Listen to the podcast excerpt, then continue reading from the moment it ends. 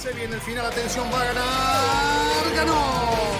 El mexicano estaría anunciando su fichaje en las próximas horas. Vamos a los acontecimientos en un circuito súper exigente de 6 kilómetros. La victoria de Hamilton lo deja apenas a 7 de las 91, el récord de Michael Schumacher. Y allí ingresa Checo Pérez al corralito luego de un gran premio de Mónaco apasionante. Fórmula Latina. Hola, ¿cómo están? Bienvenidos a un nuevo episodio, el número 11 de Fórmula Latina. Venimos de un fin de semana en el que no tuvimos Fórmula 1, pero sí Le Mans, así que vamos a estar hablando un poquito de eso en algún momento. Y hay muchos temas interesantes de cara al Gran Premio de Rusia que tenemos el próximo fin de semana, así que temas picantes que tienen que ver con esa carrera y también con el año próximo, algunas ideas. Vamos a arrancar por ese lado con el tema de la posibilidad de grilla invertida y demás. Pero primero vamos con los saludos primero a lo primero, como se dice, ¿no? Cisel Sarur, ¿cómo estás?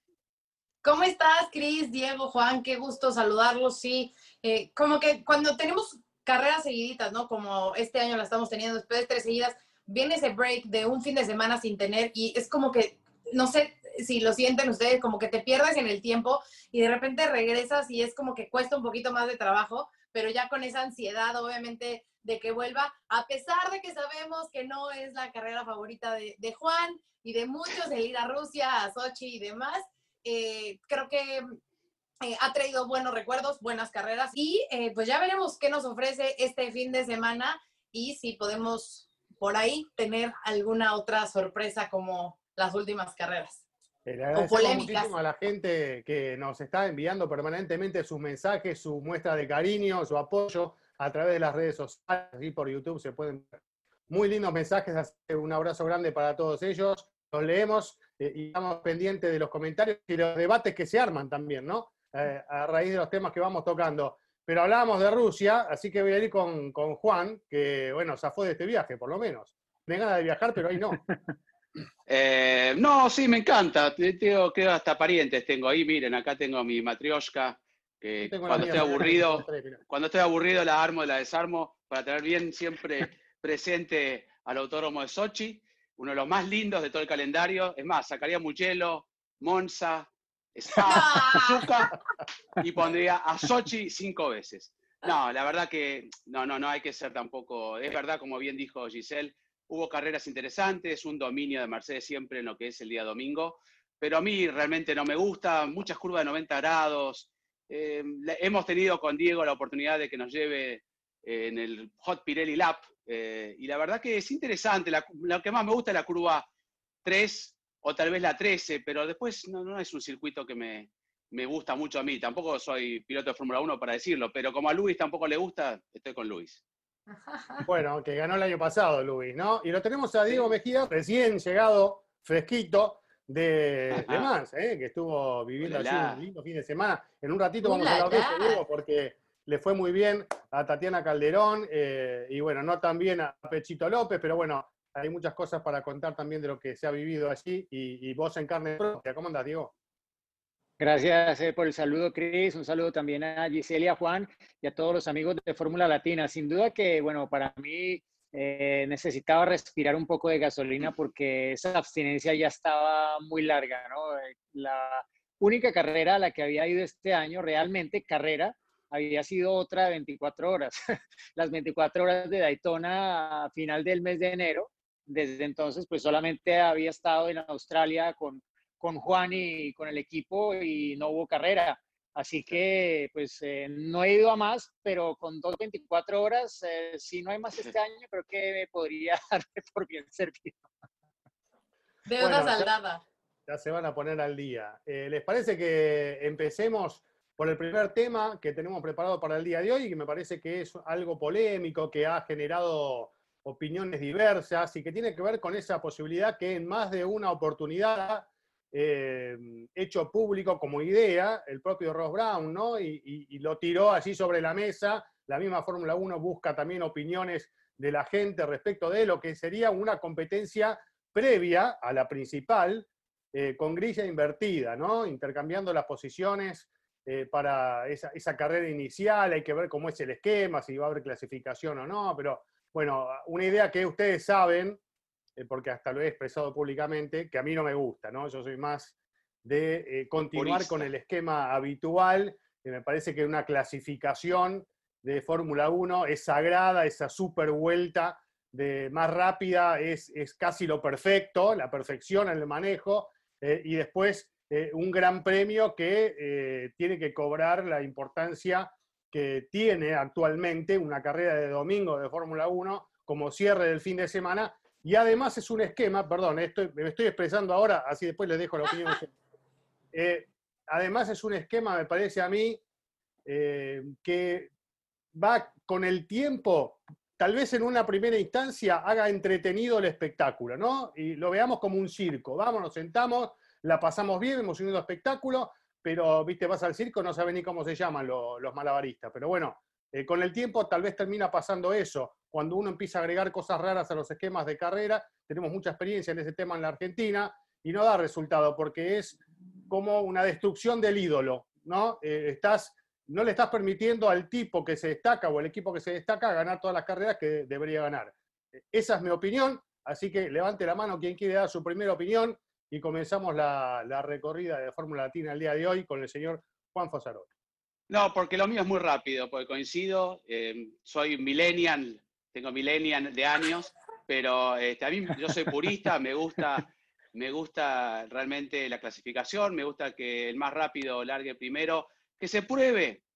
Ya tuvimos una prueba similar o parecida en el Gran Premio de Italia, pero no, no me gusta para la Fórmula 1. La verdad, hemos visto en el rally, no sé si acuerdan, también cuando penalizaban este, a, los que, a los que iban primeros, antes de llegar al final del tramo se frenaban, va a haber tácticas, va a haber estrategias, se va a desvirtuar en algún momento. Van a encontrar los equipos de punta siempre sacarle la ventaja y al final a cuentas no. Está bueno para la Fórmula 2, para pilotos que recién se inician, pero cuando uno llega al tope hay que rendir al máximo. Si no, si es para sacar los autos de punta y mezclarlos, que hagan otra cosa. Pero la verdad que sería como agregar el Bob o lastres.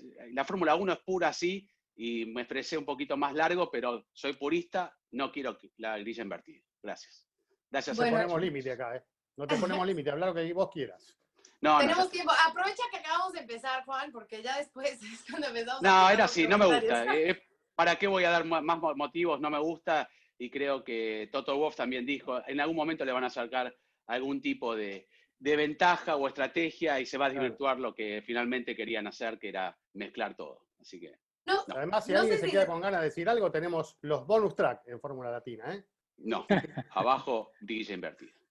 Oye, eh, hace, hace unos años que hicieron incluso una prueba de, una, de un tipo de clasificación diferente que fue un desastre en, Australia. En Australia. malísimo. Casi, casi 10 minutos antes de la calificación, de, que terminara la, la, clasificación, ya sabíamos cómo iban a terminar.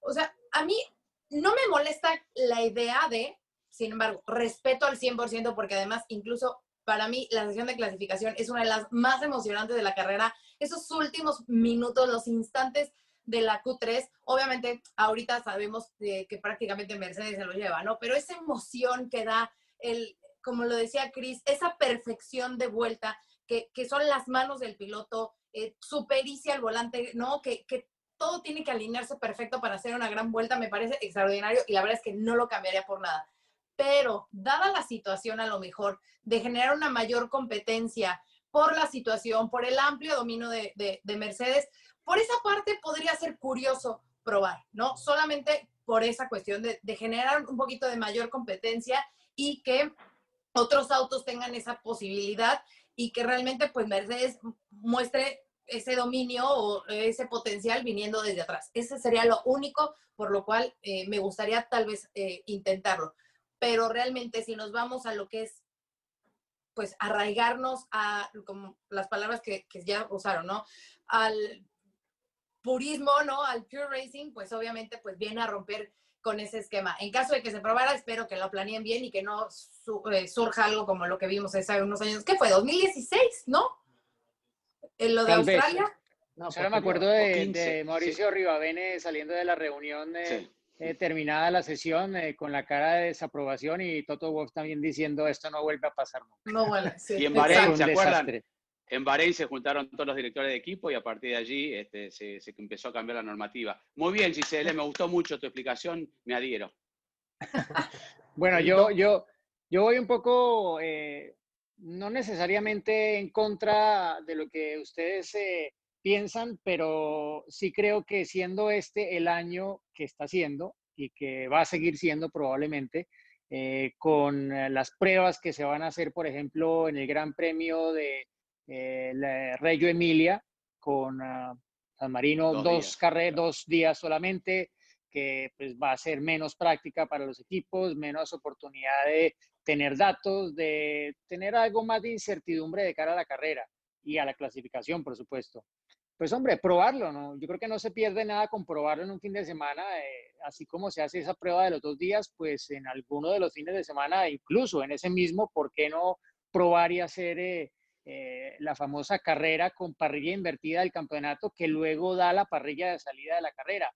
Hay pues otra serie de variables que han eh, discutido, mm, no sé si adoptar, por ejemplo, lo que tiene la Fórmula 2 o la Fórmula 3 de invertir, pero solamente lo, la mitad adelante, los 10, los 8 primeros, sea pues como otra posibilidad, porque claro, lo que uno no quiere es estar corriendo contra autos que van a una diferencia de, ritmo muy alta y que hay el potencial de generar más incidentes, ¿no?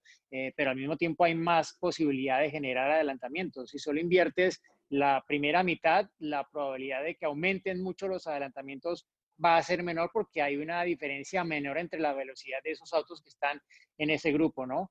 Eh, yo creo que habría que probarlo, ¿no? Eh, este es el año de probarlo. Si no funciona, bueno, ya lo sabremos a futuro y habrá que buscar otra solución. Pero creo que en la Fórmula 1 la gente pues está un poco abierta a probar soluciones artificiales, ¿no? Porque esto al fin y al cabo es una forma artificial de mejorar el espectáculo, en teoría, no esa es la idea, porque no se ha implementado, entonces no sabemos si realmente va a tener ese efecto o no. Eh, pero qué pasa, pues Diego? Sí. Eh, el problema es que es peligroso, no por el riesgo físico, sino es peligroso porque va a gustar, ¿entendés? O sea, lo que yo estoy planteando es que va a gustar porque va a ser un espectáculo, a nadie le va a disgustar ver que los autos se pasen, autos rápidos que avancen desde atrás, digamos que como show seguramente va a probar. Y hay mucha gente que la va a pasar mejor, pero esto a largo plazo es contraproducente. ¿Me entendés? O sea, después con Pero ¿por qué, ¿por qué contraproducente, Cris? O sea, si está generando ese espectáculo que tanto queremos, ¿por qué contraproducente? Porque es lo que te decía recién, es como sentarte a ver un, show en un circo, que te divertís, la pasás bien y listo, ya pasó. Y acá bueno, pero... es otra cosa. Acá tenés un piloto que tal vez gana y que una de esas no es el que realmente hubiese ganado si la cosa fuese eh, como, como está funcionando ahora. Entonces empiezan a jugar todas esas cuestiones que mezclan la, parrilla y que mezclan el resultado final y que pueden llegar a, cambiar el resultado de, lo que sería en condiciones normales. y con el tiempo, esto te quita la posibilidad de que un piloto te gane 5, 6, 7 carreras y eso es lo que transforma a un piloto en ídolo de la gente y el ganar varios campeonatos. O sea, no tendríamos eh, un Schumacher, no tendríamos tal vez un Senna, lo veríamos y lo disfrutaríamos, pero veríamos otro tipo de espectáculo, porque empiezan a poner más que, bien. Pero qué tal que sea uno que se convierta en el que sí hace los adelantamientos. Por ejemplo, yo te aseguro que Verstappen, se va a arriesgar más que los de Mercedes, probablemente. Eh, y eso va a generar en la gente, mira, es que ese sí se arriesga. Eh, este es el tipo al que yo voy a apoyar porque este sí va con todo. Yo creo que yo, yo, lo diría, yo lo diría más por... No, claro, y es que eso es lo que le falta a la Fórmula 1, show este año. eso es lo que le falta. Entonces, hay, hay que probar. O sea, yo digo que esa sea la solución, pero hay que probar porque de probar se aprende. Exacto. Y de eso seguramente se sacarán conclusiones que luego servirán para repensar y bueno, ya luego llegará el cambio del reglamento, los autos que serán diferentes, que en teoría van a poder correr más cerca, que se van a poder adelantar, que van a estar eh, más cerca un equipo de otro. Esa es la teoría, pero sabemos que en la realidad los buenos van a seguir siendo los buenos y los eh, malos van a seguir siendo los malos o los no tan buenos, digámoslo de, otra forma. Pero, pero yo creo que no se pierde nada con probar este año y sacar algo, aprender algo de, tener eh, una dinámica diferente dentro del fin de semana.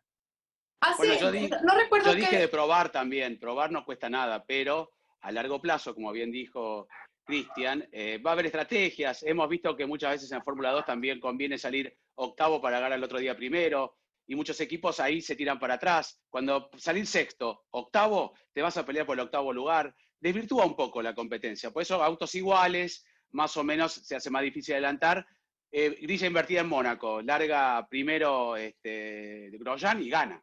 O sea, no lo pasa nadie, por más que tengas el Mercedes, es dificilísimo adelantar en Mónaco. Bueno, sí, si no se choca en, la, Sign the Bot como lo hizo un par de veces. Pero me refiero que. Pero, pero probar, yo estoy de acuerdo en probar, pero siempre los equipos le van a encontrar la vuelta para aprovecharse la situación, digo. Sería más o menos lo que, eh, no recuerdo qué carrera fue este año cuando Luis que lo penalizaron y que se fue hasta atrás. ¿Cuál fue? En, Italia, que llegó. En, Italia. Sí, fue la que lo penalizaron, ¿no? Sí, en Italia. Y que, empezó a remontar posiciones, ¿vale? Obviamente ya era tarde en la carrera, ya no le daba tiempo de, llegar a una posición más cerca o cercana al podio, pero yo siento que en una carrera, obviamente teniendo todas las dos horas o la cantidad de vueltas que se, que se estiman por, bueno, que entonces es para ver adelantamientos, podría nada más, porque si gana pero el mismo, podría ser obviamente mucho más vistoso en ese sentido, o sea, tienes más adelantamientos, estás viendo si, eh, en este caso, Hamilton, ¿no? El, el, el, mejor piloto de la parrilla logra llegar a esa primera posición, pero antes, pues obviamente, para llegar a esa posición se va a encontrar con, decíamos, un Verstappen, un Leclerc, ponle el nombre que quieras del piloto que quieras, a diferencia de que se arranque en la primera posición y que sabemos que prácticamente tiene el camino libre, a menos de que suceda lo que sucedió eh, en Italia. Artificial, artificial. Bueno, esperamos como el DRS. El DRS también es artificial. Sí. es verdad. Y mucha gente todavía sigue cuestionándolo, pero bueno. Pero todos lo este, tienen, digamos, es la Esta gente vieja, hay gente vieja que no tiene que opinar ya. Eh, basta de, pensar como en los 50, hay que ser de la hora. Por eso hay que probar. Vamos, que probemos, probemos de todo. A ver. Bueno, de todo no. Team, team, parrilla invertida. No, porque dicen los que probaron después, este, bueno. Eh, ¿Quién vota por eh, parrilla ¿hagamos? invertida de prueba? De prueba, sí. De prueba, de prueba, sí. De prueba, prueba. prueba. No. Ok. Muy bien, muy bien. mantiene muy bien. Yo dije prueba, sí, pero no me gustaría que lo implemente. Este, vamos a ver qué opina la gente, que en las redes sociales nos dejen su opinión respecto a este tema. Cambiamos de tema, señores. Alonso is back, ¿no? Está nuevamente en Renault, fue a las instalaciones de Inston, ya se, está probando eh, y está viviendo algo que, bueno, ya tuvo esa experiencia, ¿no? De estar en esa instalación del equipo de la marca francesa con la base en Inglaterra, evidentemente ya sabe de qué se trata, aunque ha cambiado mucho el tiempo, la gente se ha renovado esta Fórmula 1 y ahora llega en un proceso distinto de Renault, de, Alpine para la próxima temporada. Pero hablemos un poquito de esto, de, la vuelta de Alonso, cómo puede llegar a ser este regreso el año próximo, eh, ¿cómo se lo imaginan? A ver si querías hablar. Sí, no, que hasta él ha cambiado, ¿no? Hoy justamente posteaba esta foto del año del 2002 cuando llegó y del 2020, que es, o sea, es obviamente era un bebé, ¿no? Era un, era un, eh, como decimos en México, un escuincle, ¿no? Cuando llega por primera vez ahí y que empieza a, a, cumplir ese sueño que después se convertiría en dos campeonatos del mundo. Pero claro, llega siendo un bebé y ahora ya es un piloto con esos dos títulos, con muchísima experiencia, eh, que ha corrido ya en otras categorías y que eh, supongo que le ilusiona bastante lo que pueda hacer este regreso. Incluso estaba leyendo que tenían muy pensado el, como que el 2021 como un año de, de transición, o simplemente correrlo, pero sin meterle mucha importancia.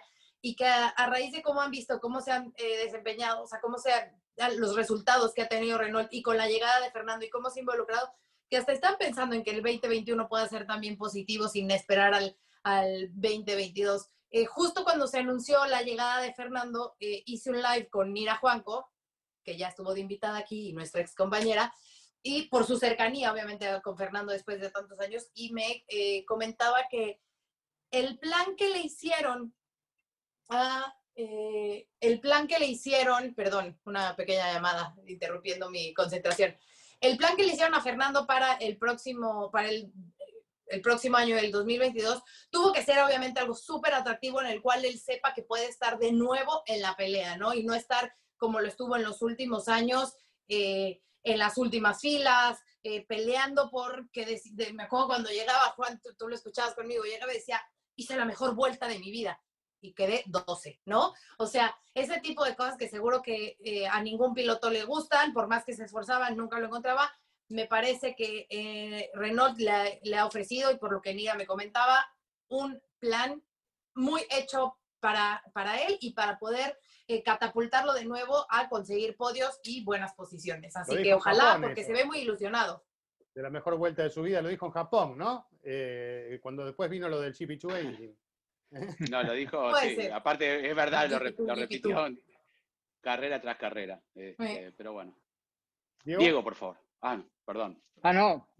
Yo, eh, yo creo que, bueno, eh, para la Fórmula 1 es muy bueno que, que regrese Alonso. Eh, seguro que pues él tendrá la ilusión de encontrarse algo más de lo que ha visto de Renault el año entrante cuando ya se vista ese equipo como Alpine.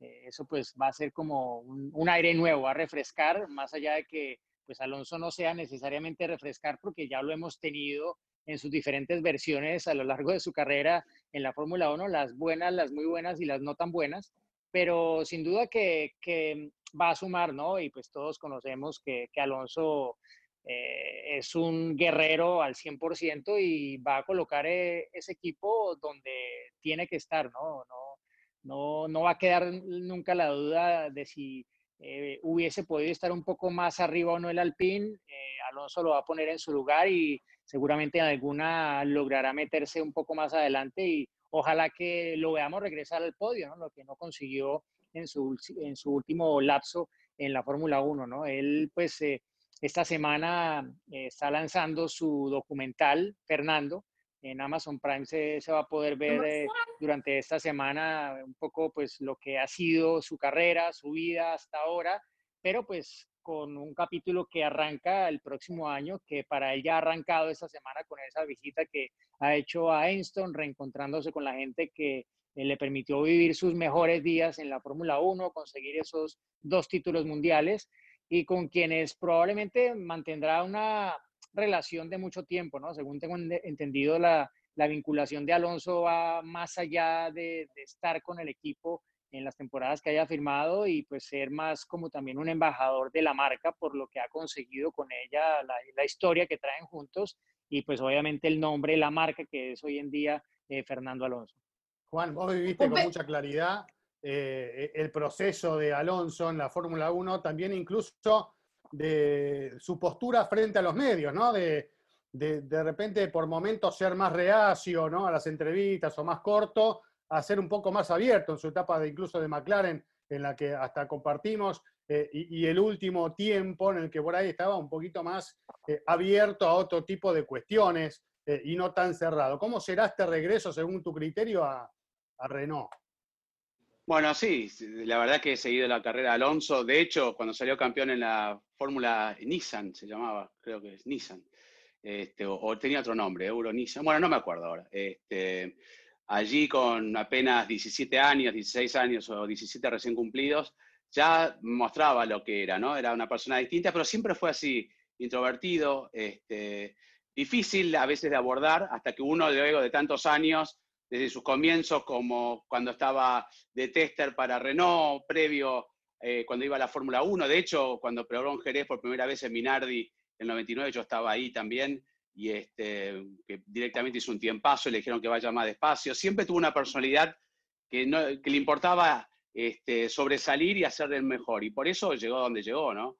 Este, me acuerdo que cuando Minardi le dijo que vaya más despacio, el tipo dijo, yo voy a hacer lo que tengo que hacer.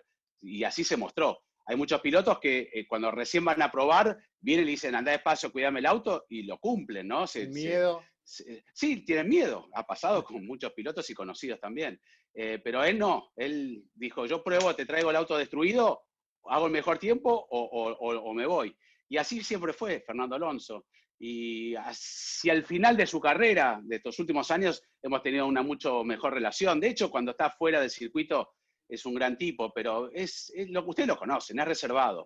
No es el tipo más carismático que hay en, el, planeta, pero me lo he encontrado, no sé, devolviendo un auto en Miami, nos hemos quedado hablando un rato largo, sacándose fotos con mis chicos. Fuera del, contexto de la Fórmula 1, es una persona muy agradable y yo creo que le aporta muchísimo. Pero de ahí hablar qué puede llegar a lograr es difícil, ¿no? Yo cuando volvió Michael Schumacher, todos pensábamos que también, ¿no? Con Mercedes, tampoco Mercedes era el equipo, y bueno, no pudo hacerlo. O cuando empiezan a ser grandes los ídolos, ¿no?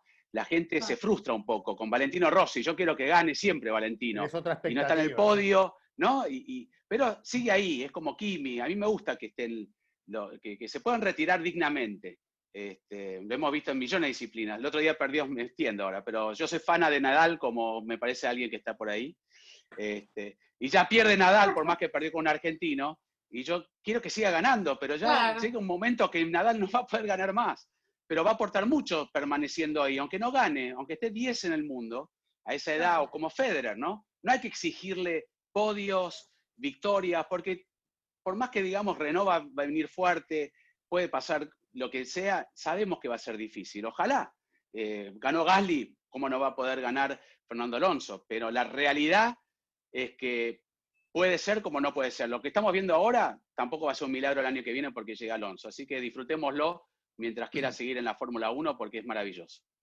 Eh, quería aumentar un, tema rápido, o sea, es un paréntesis, pero justo de que Diego comentaba del documental de esta serie de Amazon, que eh, una de nuestras ex compañeras, Claudia Casademonte, estuvo participando en esta parte de la producción. Claudia era productora con nosotros en Canal F1 Latinoamérica, y entonces ella estuvo con Fernando acompañándola en distintos, eh, acompañándolo en distintos lugares, en Indy, ¿no? El, hace dos años y demás. Entonces, bueno, ahí hay varias anécdotas que a ver si un día también nos cuenta, porque obviamente pues no es lo mismo, eh, como lo dice Juan, conocer a Fernando desde la entrevista, que conocerlo fuera, que es todo un personaje cuando lo conoces eh, en, o en una fiesta o fuera de, de Fórmula 1, a que trabajar con él, obviamente, eh, cuando estás hablando de su vida y de, cómo se va a proyectar la pantalla, ¿no? Entonces, ¿Lo conociste en? ¿Cómo? ¿Lo conociste en fiesta? digo. Sí, claro, en alguna de las fiestas después de Fórmula 1. ¿A poco a ti tocó? Ah, ¿No? Hay una, hay una pregunta que tenemos al final eh, muy buena. que, tocó. Eh, Juan la va a tirar, Juan la va a tirar. pero pero estuvimos justamente con Claudia y Juan, estuvimos, ella nos acompañó un rato en, en la cabina eh, cuando estábamos eh, transmitiendo las 24 horas de Le Mans, estuvo Claudia visitándonos un rato porque justamente ahí estaban grabando parte de, de, lo que ha sido este documental que se va a poder empezar a ver eh, esta semana, ¿no? En un Le Mans que, que pues, le dio a Alonso la posibilidad de ganar dos veces, ya había tenido su primera victoria, estaba contento con eso, pero la suerte que le ha faltado a Pechito López la ha tenido Alonso para conseguir esa segunda victoria consecutiva y, eh, probablemente cerrar en principio ese capítulo eh, como ganador con el título mundial del Campeonato Mundial de, Resistencia FIA WEC y pues eh, a ver qué más viene en el futuro en la carrera de Alonso porque el tema de la triple corona creo que se enreda un poco. de Indy. Diego, creo que también en el Dakar estuvieron cubriendo, pues estaba allí estaba también Ismael, nuestro amigo, Claudia, con toda la gente. No sé, no, no, pero Ismael sí, pero creo que es para el mismo documental, ¿no? No, no sé, eh, porque era de Media Pro. Ah, perfecto. sí, sí. Lo seguían noche y día de aquí para allá, cámaras. La verdad que va a estar interesante ese documental. ¿eh? Eh, ya casi que nos metimos en el tema alemán, ¿no? Pero antes de seguir con eso, Juan lo nombró a Kimi y vieron lo de las redes sociales, ¿no? Ah. Muy bueno. comparativa esa comparación de James Hunt con Lewis Hamilton con su pijama el, otro día. la burla a Hamilton directamente. Una cosa terrible, muy graciosa. Por mi parte, no le habrá causado gracia. Pero lo ¿Eh? mejor es que después pone como, no se preocupen, todavía este, habemos de los buenos, ¿no? Algo así, su foto. O sea, no todo está perdido. No todo está perdido, exacto. Ay, qué risa. Bueno, sí, es que la, la, la, pinta de Hamilton de ese día dio para muchos memes. Vi, vi alguno de, de Gunther Steiner con eh, la cara de Steiner con esa, con esa pinta de, de Hamilton de ese día. Bueno, hablemos de Le Mans, chicos. Y, Le Mans. Unos minutos. Lo extrañé, a Diego. no, lo extrañé a Diego en Le Mans, cuando lo veía ahí en los boxes. Pero raro, ¿no, Diego? Sin público, que el público creo que es un ingrediente súper especial en Le Mans. Clave. Bueno, sobre todo para, para el previo y para la llegada. Ya cuando tú te mm. metes en la carrera, como que si estás en boxes, si estás cubriéndola, eh, no es como algo de lo que estés muy pendiente, pero eh, bueno, un dato curioso fue que, si tú te acuerdas, eh, Juan, hay un narrador que está ahí las 24 horas y narra en francés. bueno, a pesar de que no había público, estaba Y si te estabas quedando medio Narraba la... Te despertaba. Él, salía con algo, ¡uh! ¡Accidente! No, no, no. Y claro, tú quedabas enseguida y ah, ¿dónde, ¿dónde está la pantalla? ¿Quién se chocó? ¿Quién salió? Me pareció curioso. Pero Diego, ¿estaba totalmente cerrado, público? No había nada, totalmente, nada, invitado, totalmente. O sea, tú entrabas y salías del circuito como si fuera un día de pruebas directamente. no podías, no había nada. O sea, toda eh, la zona, bueno, intenté caminar a, para ver dentro de la pista algunas zonas, pero estaba todo cerrado, incluso para, para los que teníamos pase y podíamos estar eh, dentro del circuito, no, estaba súper restringido todo. Em, y sí, el momento de la parrilla, todos los actos protocolarios, el himno, el sobrevuelo de los aviones, todo eso fue muy extraño porque pues, eh, no, estaba como sin alma un poco, ¿no? Estaba así el alma de la competición, pero pero no del público que hace muy especial esa carrera, ¿no? Son casi 300 mil seguidores que pasan en un fin de semana por unas 24 horas de Lemo durante eh, el lapso no solamente de la carrera, sino el previo y un poco el post, ¿no? Y en la llegada también, que yo la primera vez que fui, había más gente a la hora que se terminaba la carrera que cuando iniciaba. Yo me fui a dormir un rato al hotel que tenía y cuando volví casi no puedo entrar otra vez al circuito ni encontraba dónde parquear porque estaba absolutamente lleno de la gente que quería ver el final de la carrera, ¿no? Pero igual, ¿no? Es, es la carrera más grande del deporte a motor porque la cantidad de pilotos y la calidad de pilotos y equipos que congrega, pues no, no se ve en ningún otro evento del deporte a motor. ¿Cuántos Gran trabajo de Tatiana, ¿eh? Muy bien, Tatiana. Muy bien, bueno, puesto, aplausos. a, las tres, a las tres chicas, también a Sofía y a Viser, porque gran trabajo las tres. Pero Tatiana, ¿no? Se dio el lujo de arrancar y de terminar, fue así. Y de terminar. me encantó porque además puso como un post de eso, justo, o sea, como cruzando la meta de la carrera más difícil de, de la historia, de lo que existe, y qué orgullo, la verdad. Y, y, como mujer se los digo, de verdad, que a mí Tatiana y lo que han hecho, bueno, todo el equipo, me llena muchísimo de, de orgullo, de Paula, admiración. Paula tiene mucho que ver. Sí, claro, por supuesto, ¿no? Todo, todo lo que, lo que Tiene mucho que ver con Tatiana, después el resto no sé. Pero... todo lo que envuelve a, a, las mujeres que destacan en el automovilismo, ¿no? En este mundo que, por más que se, se haya, que, que, se está abriendo, sigue siendo un tanto machista y sigue siendo eh, un poco cerrado para las mujeres que quieran incursionar en, en esto eh, cada vez vemos más pilotos o ingenieros o ¿no? jefas de equipo, gente que se ve involucrando como eh, mujeres, pero, pero es difícil y me parece que, que, ellas lo han hecho muy bien, han estado tocando puertas, intentando, eh, buscando siempre la manera de entrar, así que un gran reconocimiento para ellas. Felicidades, enhorabuena y sobre todo terminarla y terminarla como la terminaron siendo la primera, la verdad es que Felicidades. Sí, no, peleando, era fácil. era fácil, con Montoya, ¿no? bastante tiempo estuvieron ahí peleando posición con Es que tú miras la lista de pilotos inscritos y, o sea, todos sabemos que el MP1 es la categoría tope y son los que pelean la general y van por, eh, son los que salen en las portadas y en las noticias porque son los que al final pues eh, están ganando a todos, ¿no? Pero pues eh, eran cuatro autos. Cuatro autos. que terminaron. La competencia viene después. Cuatro. Hay uno que está entre medio, ¿no? Entre la 1 y la 2.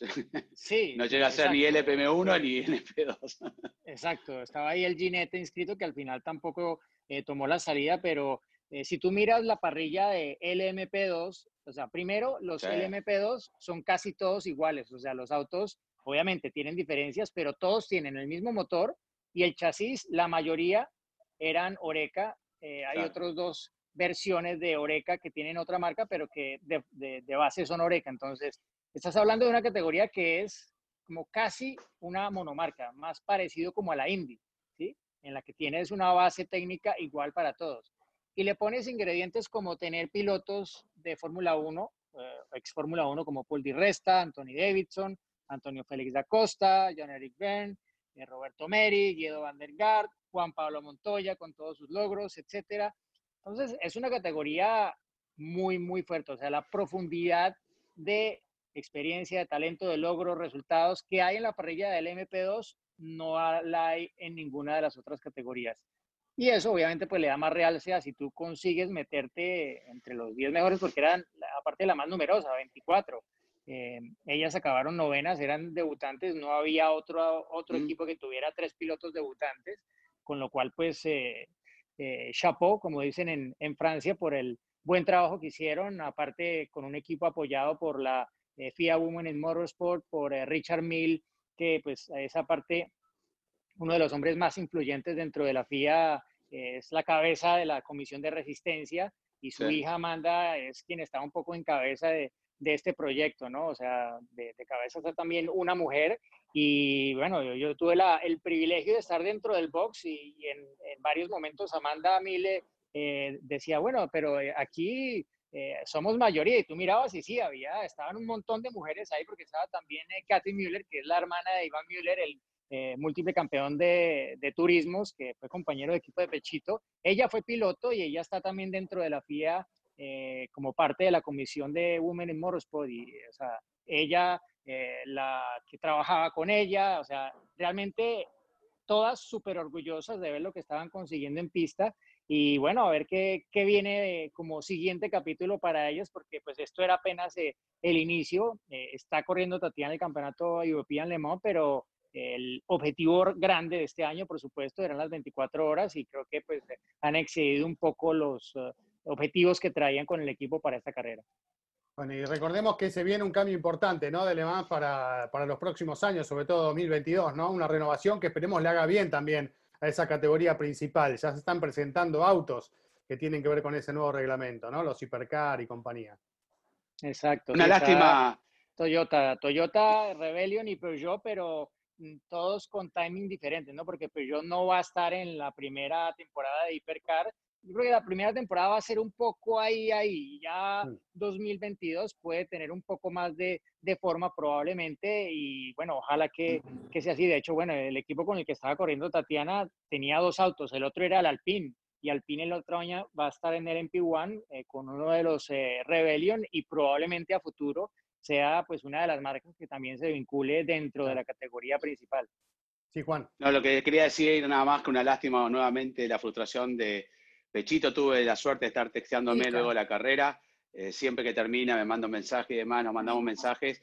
Y le dije, lo positivo es que en vez de esperar 12 meses, tengo que esperar 9, ¿no? Pero la verdad que esta vez fue menos tal vez doloroso, por más que venían dominando también a lo que fue el año pasado. Acordate, Diego, estábamos ahí en el corralito cuando terminó la carrera y era una desilusión al borde de las lágrimas. Realmente lloró, lloró delante nuestro.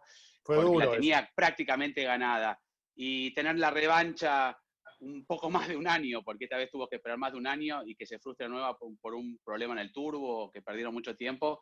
Hay que seguir luchando. Este, siempre destacamos a los pilotos latinoamericanos en toda la esencia de cualquier país y en el caso de Tatiana también, Juan Pablo, le cuesta mucho más que cualquier otra, y no es para demerecerlo, decir, ay, pobrecito nosotros, pero es más difícil este, trascender en, el mundo del automotor, este, automovilismo, perdón, y que tenga esta revancha en nueve meses, ojalá, porque él ya está pensando en el próximo año y que se le dé.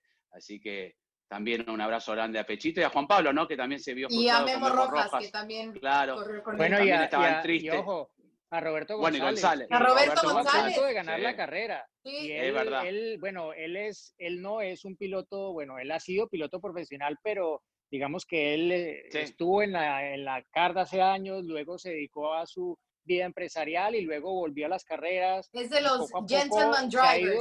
exacto, pero se ha ido acercando cada vez más al nivel de los pilotos y bueno, este año armó un super equipo porque tenía dos pilotos eh, Platinum, era bueno, Anthony Davidson y el campeón reciente de la Fórmula E, Antonio Félix da Costa. O sea, un super equipo el que se armó eh, con neumáticos Goodyear que son, ellos eran como la cabeza de, de, de, esta marca para este año que van a ser los obligatorios para todos los LMP2 el próximo año y la verdad que lo hizo muy bien, estuvieron cerca, cerca de haberse eh, coronado como ganadores de, de, la categoría más competida de las 24 horas de Le Mans, así que el aplauso también para él y bueno, seguro que regresará incluso más fuerte el año entrante con la experiencia que ya ganaron de 24 horas y toda esta temporada con los neumáticos que algunos de sus rivales solamente verán ya desde el próximo año. Oigan, así como tanto se critica a Mercedes de que solo gana Mercedes, ¿no, ¿no se critica a Toyota de tantos años eh, ahí gane, gane, gane, gane, gane. Bueno, pero mantiene viva la categoría. Es que.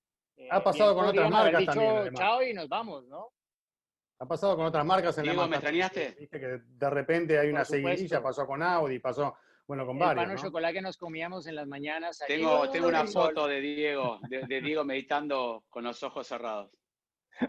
la cabina. Estaba, acordando de los ganadores de la primera edición. Albert también, ¿no? Albert también le sacamos una foto, se tiró en el piso.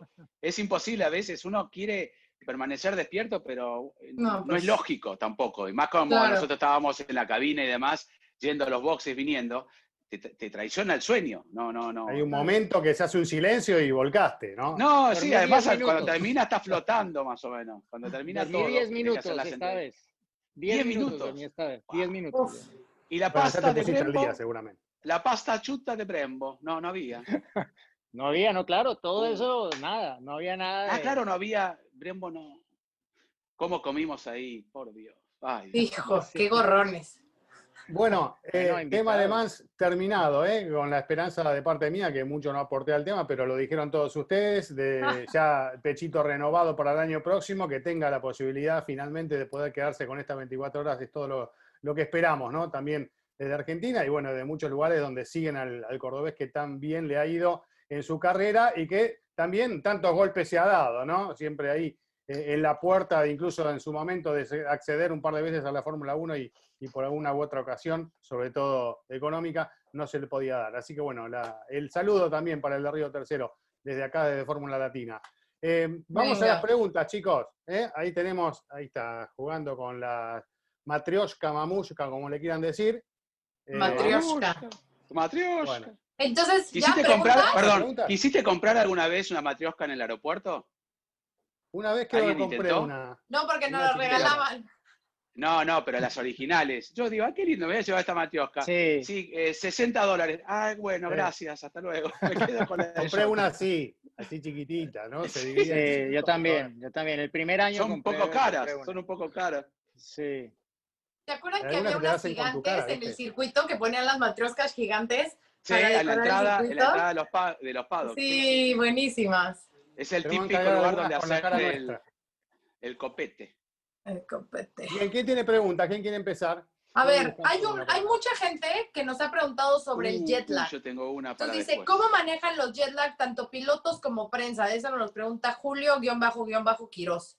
Entonces, eh, bueno, la mayoría de los pilotos eh, tienen un programa que van siguiendo, o sea, de verdad, de muchísima tecnología que les pone eh, los pues sí, como sus preparadores físicos y doctores y demás, Fórmula Medici incluso, de qué horas tienen que dormir según eh, al país al que van, cuántas horas antes, cuánto después, incluso, por ejemplo, si hacen em, tiempo en un aeropuerto, hasta de usar lentes oscuros para que los ojos no les entre la luz y puedan acostumbrarse. Hay como muchos detalles de esto. Melatonina también, que es natural y es una medicina que como que te induce al sueño ese tipo de cosas, eh, la actividad física, el cómo eh, activan el cuerpo también eh, va a variar mucho.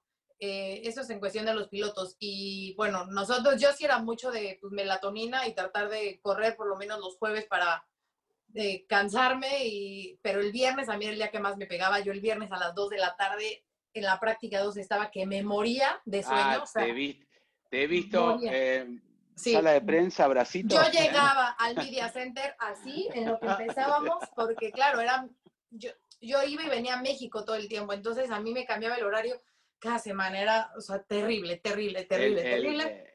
Pero, eh, pues eso, prácticamente creo, ¿no? Todos melatonina y Red Bull. Nunca tomé melatonina en mi vida. Yo tampoco. No. Tampoco. yo sí. No sé, no. Bueno, yo conozco alguno que. ¿Cómo se llama? Que se emparejaba. conozco alguno que se emparejaba simplemente saliendo de fiesta hasta la mañana. De verdad. Teníamos un integrante del equipo, este, el camarógrafo, que, tenía un ah. buen método para. Y, el aditivo. Y el otro día, como un señor ahí, a primera hora. No, el peor lugar donde. dormir mejor. Es difícil es en Singapur. Japón es terrible, ¿no? Porque Japón viene el enanito con el martillo, te pega atrás a cualquier hora y te quedas dormido en el corralito. Pero Singapur, ¿no? Diego nos pasaba que todos los pilotos, como bien dice Giselle, tienen un cronograma, los, los trainers que los hacen ir a correr a la noche, se acuestan retarde, pero nosotros nos acostamos retarde, pero yo me levantaba temprano en la mañana y iba a hacer cosas, y claro, y el día ya no tenía 12 horas, tenía 18, se dormía muy poco. Siempre en Singapur en algún momento en la sala de prensa no entendía qué estaba haciendo. No entendía Yo les digo, eh, no lo sufrí tanto en los grandes premios. Trataba de dormir mucho en el avión y, el, y mm. durante las carreras o los fines de semana no lo sufría tanto. Sí lo sufría cuando volví a Argentina. Eh, que me encontraba a las 2 de la mañana con los ojos así en la cocina solo, ¿viste? Eh, bueno, eso sí, me pasaba muy Es que dicen que es más difícil cuando vuelves, o sea, no tanto el, ir al, o sea, como ir al este, no tanto, sino que al oeste cuando vuelves es más difícil adaptarte cuando regresas. Que uno, viste, con el trabajo y demás, enseguida se enganchaba y, trabajábamos mucho, dormíamos lo necesario y es como que entraba en ese ida y vuelta permanente, pero el regreso sí. Eh, lo sufría un poquito más. Pero bueno, son cosas que pasan, ¿no? En, sí, este bueno, aparte que o sea, nosotros eh, eh, llegábamos siempre, uno llega al último día que se puede llegar, sí. Los pilotos, claro, para adaptarse llegan el domingo, el lunes, e incluso antes, ¿no? Sobre todo cuando, cuando es Australia, cuando son esos cambios de horario importantes. A uno le toca adaptarse sí o sí, no tiene, no tiene chance. ¿Alguna pregunta no, nuestro viaje, nuestro viaje a Australia que duró dos días, tres días ahí. E, ese fue el peor de todo. Tengo una pregunta, ¿puedo hacerla ahora? Por supuesto. Ya, de una vez. David Guerra. David Guerra está muy interesado en saber si, dice un integrante del equipo, quiero eh, entender que es Giselle, porque dice si alguno tuvo alguna relación con algún piloto. Eh, ustedes, eh, Pero a lo mejor tú la tuviste. No, no, estuve cerca, pero no, nunca, no se concretó. Eh, Giselle, ¿alguna vez tuviste algún tipo de relación o los pilotos te, tiraron un poco, como diríamos, este, los galgos, los, ¿La onda? perros? ¿Sí? ¿Alguno te invitó a salir, algo de eso? A ver, hacer apuesta o...? No, no, quiero la prueba. ¿Tenés la máquina de la verdad? Eh, mirá la cámara a ver si haces algún gesto tic, tic, tic, tic, tic, tic, tic, tic. Eh, esa, esa, pregunta no la voy a responder. Ah, atención, ¿eh? Me parece muy bien. Ting, Señores, soy una mujer casada. Esa, esa bueno, pero antes no estabas casada. Pero antes no. Ah, antes Ni, de, novia estabas. El pasado, el pasado. Este, el, se los cuento próximo episodio. ¡Epa! Uy, ahí vamos a tener récord de, de audiencia. Acuérdense, ¿eh? Giselle confiesa qué piloto, no quiere decir que haya salido, qué piloto le propuso. Le, le, propuso, claro. Ella puede, en todo su derecho puede decir que no. Le tiró la onda. Yo me acuerdo un, un piloto que tenía un avión privado con sus iniciales en el asiento y todo. Este, que, yo vi una rojo chica el, avión? Sí, subiéndose de atrás tenía el pelo enrulado, pero no, no sé, no, no pude divisar bien. Porque yo estaba en, Economy, en Economy, en la parte de atrás. No hay pruebas. Eh, miré por la ventanita y vi no hay pruebas, pero bueno. No hay pruebas. A ver, voy con una. Episodio 12, espérenlo. A ver, ¿quién la quiere contestar?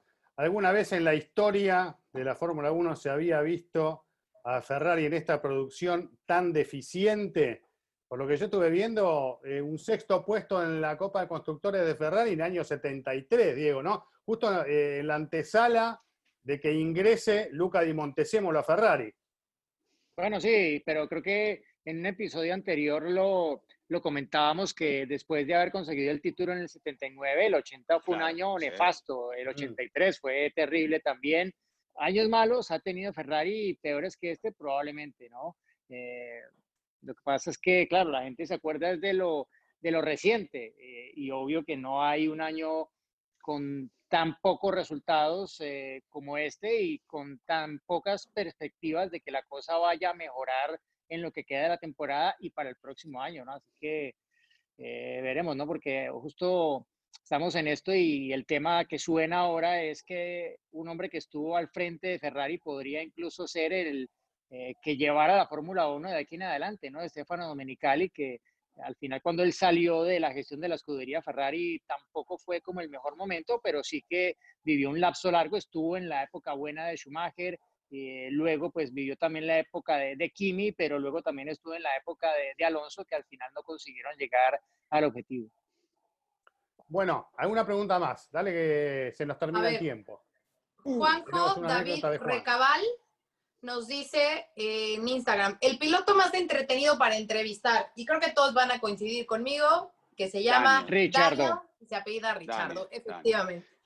es súper sencillo, siempre saca bromas. Este, tú estás listo para la entrevista y de repente te sale con algún chiste, con alguna tontada. Eh, Yo lo entrevisté hace poco, perdón Giselle, hace, hace una semana, y siempre pasó dos años seguidos que entraba al corralito de Japón eh, y tiraba, hacía siempre lo mismo, un escándalo y en el medio revoleaba el, ¿cómo se llama? El termo que tienen, el, bueno, para las bebidas, no sé cómo le dirán.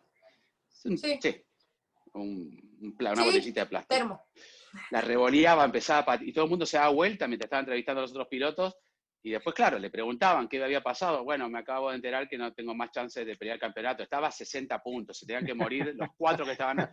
Pero lo, lo hacía de una manera entretenida y siempre te responde con alguna broma o, sobre todo si hay una mujer, a veces es más todavía gracioso, pero te termina hablando en serio, que eso es lo importante, ¿no? Porque al final uno no quiere que esté bromeando todo el tiempo, pero la simpatía siempre la tiene y la verdad que en mi caso, que me ha tocado entrevistarlo muchísimas veces, hasta el otro día que yo tengo un rinconcito para hacer las notas, lo había hecho antes de que comience la temporada y me dice, ah, seguís sentado ahí todavía en el mismo lugar, porque la última vez que te vi, estuviste seis meses ahí en el mismo lugar. Siempre te sale con una broma así, el tipo, mirá que se acordaba de ese rinconcito, o sea, para mí es un... Va a ser divertido con Lando el año entrante. Sí, sí, sí. yo le pregunté, dije, es, van a ser ¿Cuándo fue la conferencia de prensa el año pasado en Silverstone?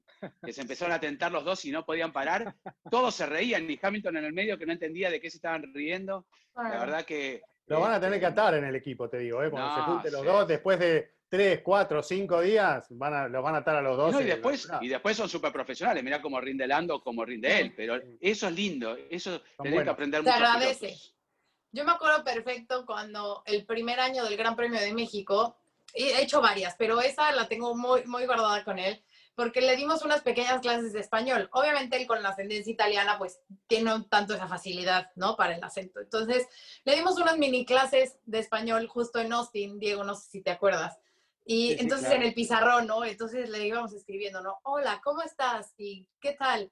Entonces decía como que el tequila, y dice, ah, pero es que la, la recta de México es muy larga. Entonces, ¿cuántos shots de tequila que le decía yo en México se llama caballitos? ¿Cuántos caballitos me puedo echar? Entonces, bueno, pero después de la carrera, mejor sí, jaja, o sea, como cosas así. O luego me dice, oye, ¿cómo puedo decirle a una, una chava que, que me gusta? ¿no? Le digo, no, pues dile algo así. Y luego, entre la conversación, me dice algo así como, eh, que cuál era, o sea, me dijo así como, ¿cuál es tu teléfono? Y yo, el mío. Me dice, no, no, no, el de la guapa. Así, porque, ah. porque era decirle, hola, guapa. Entonces, ah, y yo, ah, menos mal. Entonces ya, pero te digo, ese tipo de, sí, de sabor que le da las entrevistas, que le hace para ti como periodista mucho más fácil, más entretenida y también obviamente para la audiencia, ¿no? Que al final nuestro trabajo es justo para ellos, para los fans. Entonces, Daniel, 100% el mejor. No, puedo, eh, otro que está al mismo nivel, así de gracioso, agrego uno más para la gente. Lance Troll. Así que, ¿Qué dijiste? ¿Lance Troll? A ver, déjame sacar otra pregunta. A ver. Em, Una pregunta más y vamos a, la anécdota de Juan. ¿eh? Venga, esta, seguro que es para Diego esta. Gonzo 8292. ¿En qué consiste? No te alargues mucho, Diego. ¿En qué consiste el nuevo cambio de normas? ¿En verdad serán más competitivos? Ah, no, ni idea. Eso habrá que esperar. Es lo que decía antes, que cambian eh, mucho la normativa técnica. Está en teoría muy estudiada en el túnel de viento para que eh, los autos puedan correr eh, más cerca unos de otros, para que haya en teoría más adelantamientos. los números que ha mostrado la FIA y todo lo que ha hecho con su estudio parece apuntar a que así va a ser.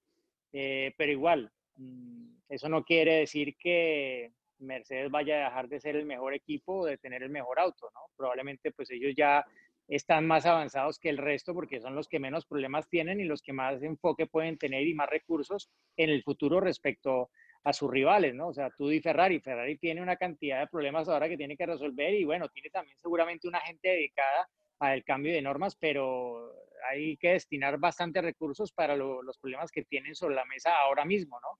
Entonces, eh, yo creo que habrá que esperar, ¿no? Eh, ojalá que eso permita que se acorte bastante la brecha, eh, que sea una parrilla más compacta de alguna forma, creo que eso sería lo, lo primero y luego ya allí se verá si todo eso que han estudiado en el túnel de viento se ve en la pista, ¿no? Pero que vaya a dejar de ganar Mercedes por estas nuevas normas, yo creo que tampoco uno puede esperar que, que, así sea. Que haya más competitividad, yo creo que es bien probable y pues al final es como barajar las cartas de nuevo, ¿no? Y a ver si en esta le salen eh, y sacan mejores cartas y saben jugarlas mejor en Red Bull respecto a los últimos cambios en las normas. Bueno, igual no se preocupen tanto por eso porque falta mucho y todavía falta el año que viene. A ver si cambia algo el año que viene, que viene medio parecido a lo que estamos viendo, ¿no? Pero bueno, con suerte algo, algo tal vez cambia. Eh, ¿Estamos con las preguntas? Porque estamos. los minutos van pasando. Bueno. Anecdotario. anecdotario que está relacionado con el Gran Premio de Rusia eh, en un momento en el que pudimos haberlo perdido, Juan. E, ese es el pie que te doy para que y no fue con las maletas. Bueno, eh, no, no, las maletas fue otro, pero este, en esta ocasión yo estaba con Ulises Paniza, camarógrafo y amigo de todos nosotros.